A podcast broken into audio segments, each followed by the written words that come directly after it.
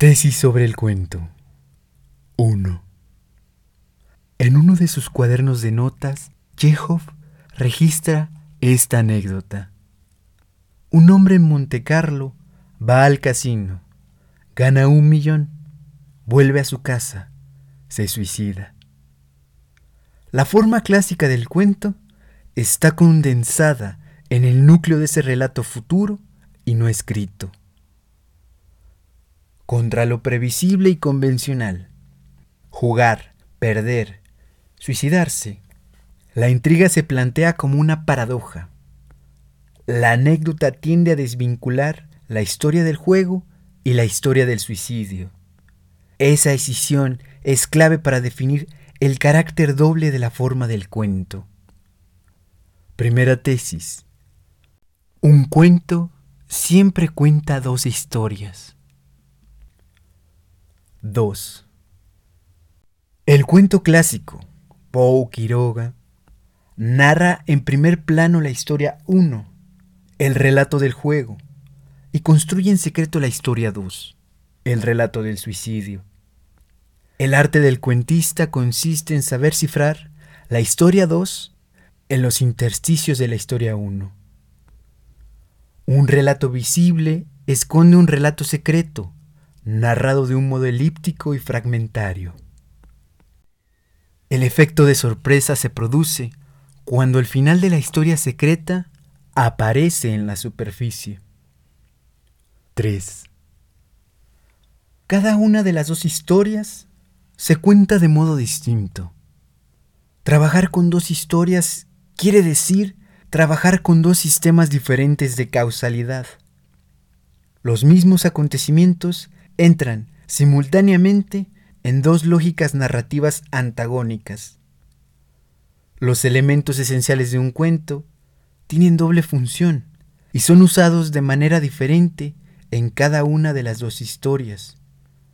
Los puntos de cruce son el fundamento de la construcción. 4. En La muerte y la brújula, al comienzo del relato, un tendero se decide a publicar un libro. Ese libro está ahí porque es imprescindible en el armado de la historia secreta. ¿Cómo hacer para que un gánster como Red Scarlett esté al tanto de las complejas tradiciones judías y sea capaz de tenderle a Lonrod una trampa mística y filosófica. Borges le consigue ese libro para que se instruya. Al mismo tiempo usa la historia 1 para disimular esa función. El libro parece estar ahí por contigüidad con el asesinato de Yarmolinsky y responde a una causalidad irónica.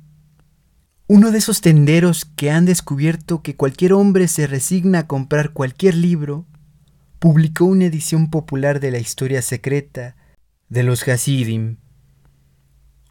Lo que es superfluo en una historia es básico en la otra. El libro del tendero es un ejemplo, como el volumen de las mil y una noches en el sur, como la cicatriz en la forma de la espada, de la materia ambigua que hace funcionar la microscópica máquina narrativa que es un cuento. 5. El cuento es un relato que encierra un relato secreto. No se trata de un sentido oculto que depende de la interpretación. El enigma no es otra cosa que una historia que se cuenta de un modo enigmático. La estrategia del relato está puesta al servicio de esa narración cifrada. ¿Cómo contar una historia mientras está contando otra? Esa pregunta sintetiza los problemas técnicos del cuento. Segunda tesis. La historia secreta es la clave de la forma del cuento y de sus variantes. 6. La versión moderna del cuento que viene de Chekhov, Catherine Mansfield Sir Good Anderson y del Joyce de Dublineses, abandona el final sorpresivo y la estructura cerrada. Trabaja la tensión entre las dos historias sin resolverla nunca. La historia secreta se cuenta de un modo cada vez más elusivo. El cuento clásico la Poe contaba una historia anunciando que había otra. El cuento moderno cuenta dos historias como si fueran una sola. La teoría del iceberg de Hemingway es la primera síntesis de ese proceso de transformación. Lo más importante nunca se cuenta. La historia secreta se construye con lo no dicho, con el sobreentendido y la alusión. 7. El gran río de los dos corazones, uno de los relatos fundamentales de Hemingway, cifra hasta tal punto la historia 2, los efectos de la guerra en Nick Adams, que el cuento parece la descripción trivial de una excursión de pesca. Hemingway pone toda su pericia en la narración hermética de la historia secreta. Usa con tal maestría el arte de la elipsis que logra que se note la ausencia del otro relato. ¿Qué hubiera hecho Hemingway con la anécdota de Chekhov? Narrar con detalles precisos la partida y el ambiente donde se desarrolla el juego y la técnica que usa el jugador para apostar y el tipo de bebida que toma. No decir nunca que ese hombre se va a suicidar, pero escribir el cuento como si el lector ya lo supiera. 8. Kafka cuenta con claridad y sencillez la historia secreta y narra sigilosamente la historia visible hasta convertirla en algo enigmático y oscuro. Esa inversión funda lo kafkiano. La historia del suicidio en la anécdota de Chekhov sería narrada por Kafka en primer plano y con toda naturalidad. Lo terrible estaría centrado en la partida, narrada de un modo elíptico y amenazador. 9.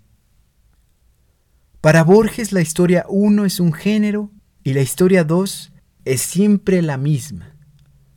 Para atenuar o disimular la esencial monotonía de esa historia secreta, Borges recurre a las variantes narrativas que le ofrecen los géneros. Todos los cuentos de Borges están construidos con ese procedimiento.